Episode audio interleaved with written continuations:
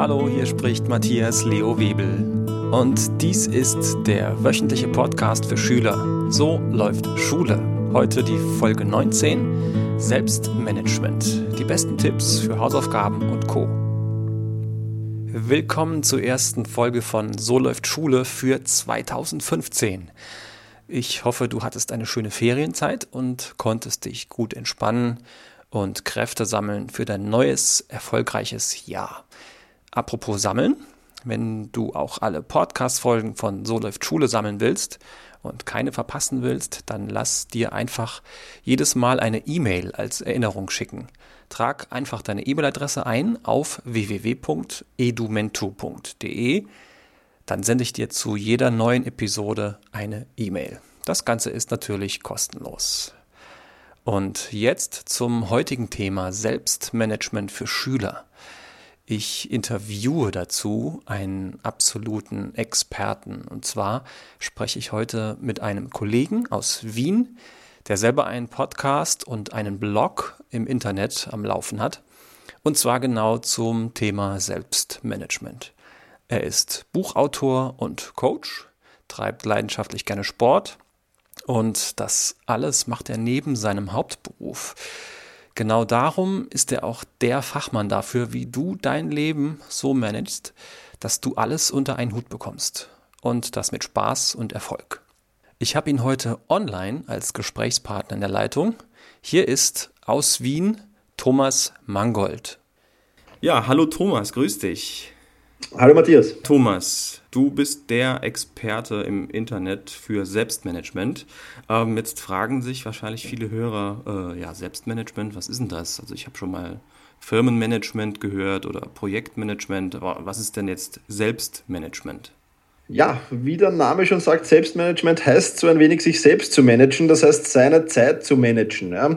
Wie kann man halt die Dinge schnell und gut erledigen, mehr oder weniger, um dann wirklich mehr Zeit für jene Dinge zu haben, die Spaß machen auch. Also für einen Schüler zum Beispiel kann ich die Hausübung sehr schnell und trotzdem gut erledigen und nachher dann eben vielleicht Fußball spielen gehen. Ja, also das heißt, das, was man zu tun hat, das ähm, Arbeiten mehr oder weniger wirklich produktiv und schnell zu gestalten, um dann eben mehr Zeit für die wirklich wichtigen Dinge im Leben zu haben, sage ich jetzt mal. Mhm, also wenn ich das richtig verstehe, könnte das heißen, ähm, ja, ich regle meinen Alltag, meine Pflichten und äh, organisiere meine Zeit so, ja, dass ich alles im Griff habe und dann noch Zeit gewinne für die Dinge, die mir am Herzen liegen. Sehe ich das richtig? Genau so ist es, ganz ja. genau richtig. Dann glaube ich, dass ja auch Schüler ganz gut ähm, Selbstmanagement gebrauchen können. Hast du da Ideen für Schüler? Ja, auf alle Fälle. Also zum Beispiel beim Hausübung machen, habe ich ohnehin schon erwähnt. Ähm, dann vielleicht auch Vorbereitung auf Tests, Schularbeiten, Klausuren oder wie man das auch immer nennt in den mhm. verschiedenen deutschsprachigen Ländern. Und ja, auch Ordnung am, am Schreibtisch, Ordnung in der Schultasche, äh, im, im, Schulfach vielleicht oder im Schulspind gehört da ohne weiteres auch zum Thema Selbstmanagement für Schüler, denke ich. Ja, und zu guter Letzt würde ich auch die Hobbys dazu zählen. Mhm, ja. Okay. Bei, also, bei euch in Österreich heißt das also Hausübung. Genau, ja. Ah, okay. Ja, in Deutschland heißt das Hausaufgaben. Ähm, ja, wie war das denn bei dir selber als Schüler? Wie war deine Schulzeit in Sachen Selbstmanagement? Ich war eigentlich ein relativ gut organisierter Schüler, sage ich mal, weil meine Mutter da relativ dahinter war und mir das sehr früh schon äh, in, in, in der Volksschule beigebracht hat, also in den ersten Schuljahren. Und ähm, ja, da gab es dann so Dinge, wie wenn ich irgendwas in der Schule vergessen habe, dann habe ich das sofort wiederholen müssen. Und das waren dann oft unangenehme Situationen, wenn du dann den Schulbad rausklingeln musst und äh, den Klassenraum aufsperren musst und so weiter. Also ich habe relativ früh halt gelernt, mich gut zu organisieren, damit meine Mutter schön, schön brav bleibt, mhm. sage ich mal. Also gezwungenermaßen sozusagen. Also mir ist das relativ früh angezogen worden, wofür ich heute natürlich sehr dankbar bin. Damals war es teilweise schon etwas schwieriger. Und ich habe auch unbewusst halt einiges richtig gemacht beim Lernen und, und, und war relativ, manchmal natürlich auch schlampig, aber, aber relativ ordentlich, muss ich sagen, ja. Okay. Was würdest du denn aus deiner heutigen Erfahrung heraus anders machen? Nehmen wir mal an, du wärst jetzt nochmal Schüler und hättest jetzt nicht äh, ja, eine Mutter, die dir da immer dahinter ist. Okay. Also mit deinem Wissen von heute über Selbstmanagement, was würdest du als Schüler heute anders machen? Ich würde auf jeden Fall die Nachbearbeitung intensiver gestalten. Also jeden Tag das Gelernte nochmal durchgehen. Es ist ja jetzt nicht so, dass ich aufgehört habe zu lernen. Ich mache ja immer wieder noch Ausbildungen und, und Diplome und dergleichen. Und da versuche ich das auch zu machen. Das heißt, einfach sich am Abend noch ein paar Minuten hinsetzen und den Stoff, äh, den ich heute in der Schule gelernt habe, noch einmal durchschauen. Ja, habe ich da alles verstanden? Ist mir irgendwas etwas unklar? So ein bisschen die Zusammenhänge zwischen den Stoffgebieten noch herstellen und vielleicht sogar nachrecherchieren in Google. Heute mit dem Internet, damals war das ja nicht möglich. Und dann gibt es da diesen Erzähl-, Interview- und Vortragstrick, den ich da auch anwende, wenn ich mich selbst weiterbilde. Das heißt, ich versuche mir den Stoff, den ich gelernt habe, dann nochmal selbst zu erzählen oder mir selbst ein Interview zu geben darüber. Das vertieft das Ganze auch unglaublich. Und das würde ich auf alle Fälle, das ist, das ist ein Punkt, den ich anders machen würde.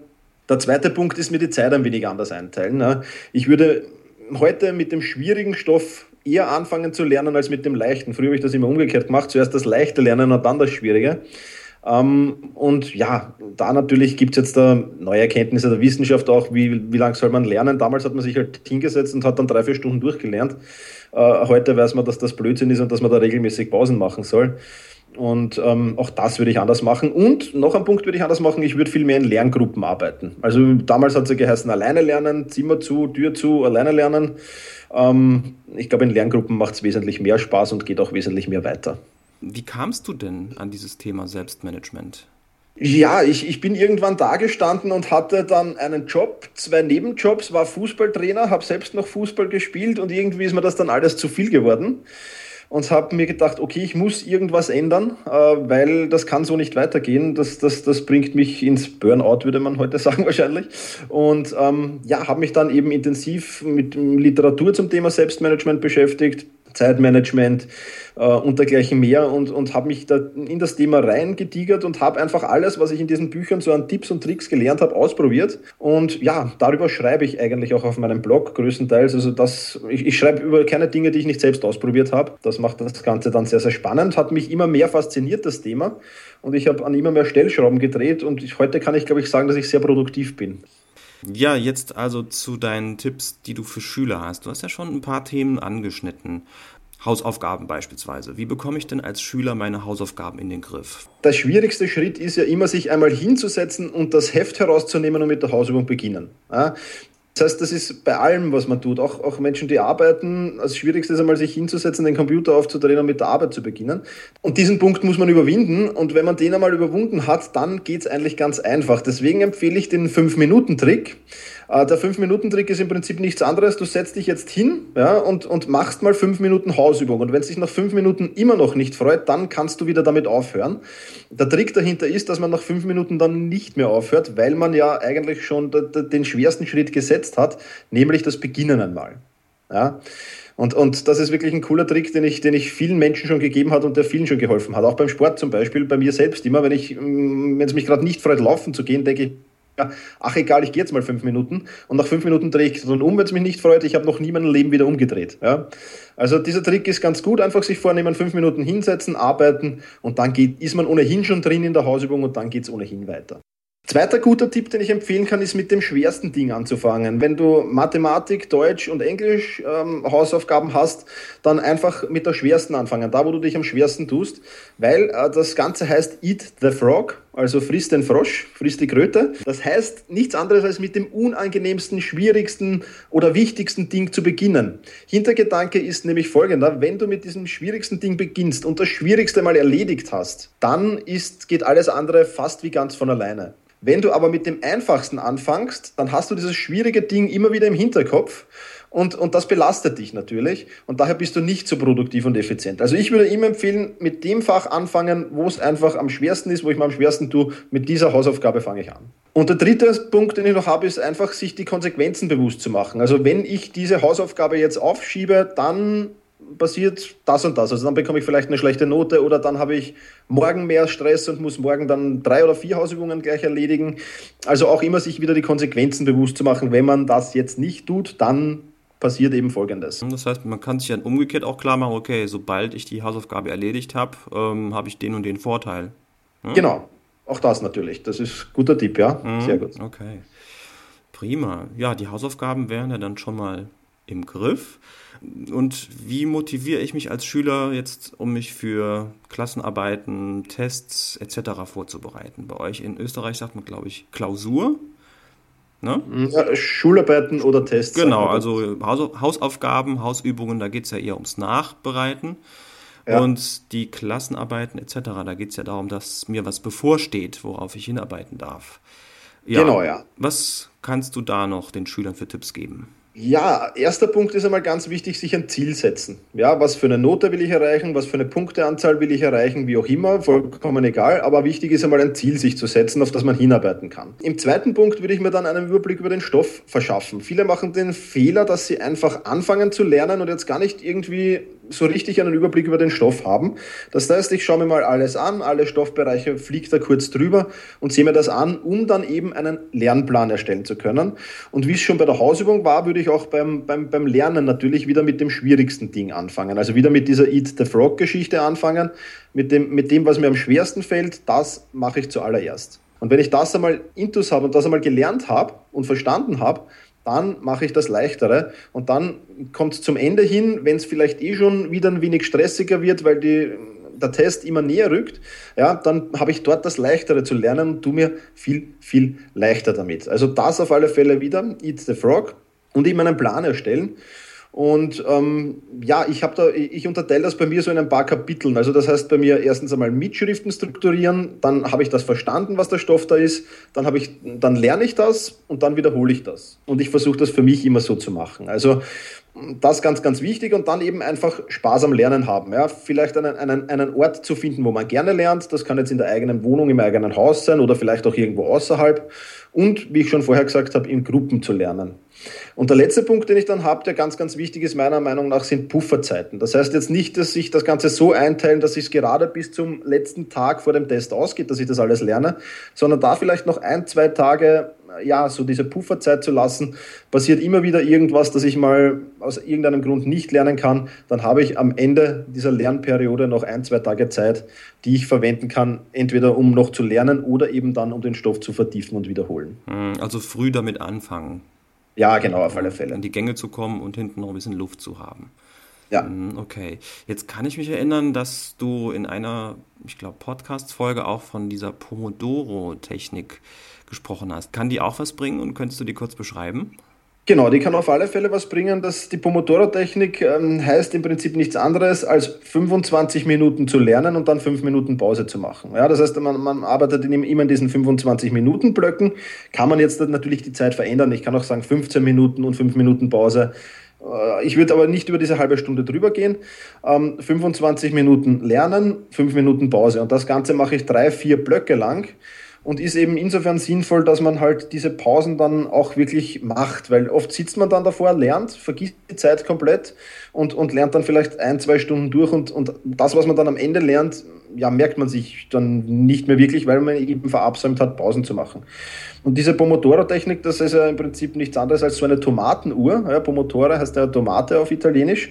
Und das, da gibt es so Tomatenuhren, die stellt man dann ein und die klingeln dann. Gibt es auch im Internet ähm, als, als Apps oder, oder fürs Handy als Apps. Und das kann man einstellen und, und dann klingelt das nach 25 Minuten. Dann macht man 5 Minuten Pause und nach dieser 5 Minuten Pause klingelt es wieder und das heißt dann eben sich wieder hinzusetzen und wieder zu lernen. Mhm. Dann hast du eben ein Thema angeschnitten, das ist bei vielen Schülern ja ein Problem, sage ich mal, und zwar Ordnung, Organisation, alles, was mit O anfängt. Ähm, wie gehe ich das als Schüler an, wenn ich Ordnung in meinen Ranzen und in meinen Ordner, meine Papiersachen bringen möchte? Erster Tipp ist einmal alles ausräumen. Also den ganzen Ranzen, die ganze Tasche leeren komplett.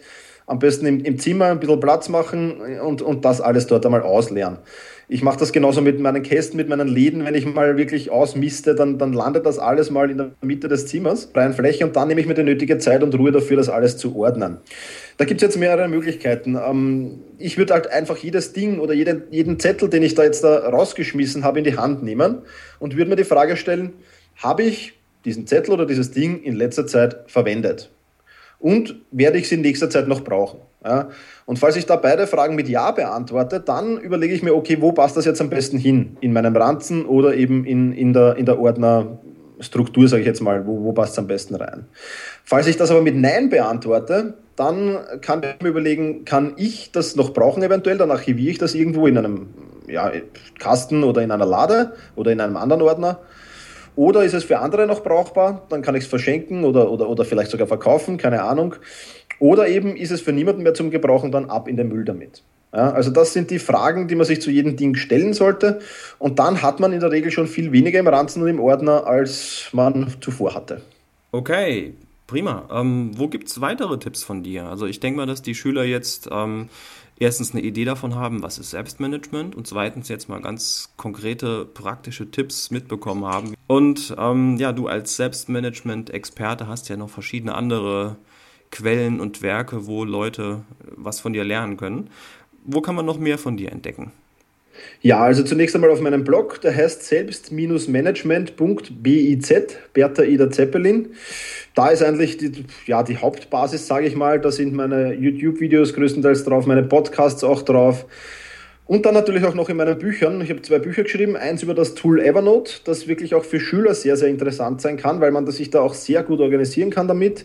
Und dann ein zweites Buch, das heißt die Selbstmanagement-Formel, wo eben viele dieser Tipps und Tricks, die ich da jetzt erwähnt habe und noch viel mehr drinnen stehen und ja, die man sich dort zu Gemüte führen kann und so sein, sein Leben im Prinzip verbessern kann und, und, und wie gesagt eben produktiver und effizienter werden kann und so eben mehr Zeit für die Dinge haben kann, die ihnen dann wirklich Spaß machen. Hast du jetzt noch so einen abschließenden Tipp für die Schüler, irgendein Motto, irgendeine Idee, was du ihnen mit auf den Weg geben willst, was dir am Herzen liegt? Ja, auf alle Fälle äh, ist das Ganze nicht unbedingt leicht umzusetzen, was ich alles erzählt habe jetzt. Diese, diese Eat the Frog-Methode oder der 5-Minuten-Trick, da muss man sich dran gewöhnen. Ich gebe euch den Tipp, wirklich einmal das Ganze für einen Monat lang wirklich auszuprobieren und wirklich einen Monat lang durchzuziehen. Und ihr werdet merken, wenn ihr das 30 Tage lang macht, dann wird das immer einfacher und einfacher. Das heißt, die Gewohnheit ist dann installiert in euch, dass ihr das sowieso automatisch so macht. Und das Ganze, ja, wie gesagt, vereinfacht sich extrem und, und macht dann fast schon Spaß, muss ich sagen. Ja. Also das kann ich nur als Tipp mitgeben. Einfach mal über einen längeren Zeitraum diese, diese Tipps durchziehen, dann, dann haut das immer leichter hin. Prima, gute Idee. Und ich finde das, was du jetzt gerade gesagt hast, auch vor allem eine sehr praktische Sache jetzt, wo es zumindest in Deutschland die Halbjahreszeugnisse gibt. Ja, also nach dem Halbjahreszeugnis mit einer neuen Organisation und mit Selbstmanagement ins zweite Schulhalbjahr zu starten. Genau, so ist es. Guter Anlass dafür. Okay, Thomas, ich bedanke mich für das Gespräch, für, die, für die vielen Tipps und wünsche dir weiterhin viel Erfolg mit deinem Selbstmanagement, ähm, ja, mit deinen Tätigkeiten, beruflich wie hobbymäßig. Und hoffe, dass wir uns irgendwann bald nochmal wiedersehen oder wiederhören. Dankeschön. Ich wünsche auch deinen Hörerinnen und Hörern, Schülerinnen und Schülern viel Erfolg in der Schule, gute Noten und vielen Dank, dass ich für das Gespräch eingeladen wurde. Dankeschön. Tschüss. Tschüss. Ja, ich bin jetzt sehr gespannt, welchen Tipp du für dein Selbstmanagement zuerst ausprobierst schreib mir einfach eine E-Mail an mlw.edumento.de. Ich freue mich auf deine Nachricht. Oje, kann ich das? Na klar kannst du das.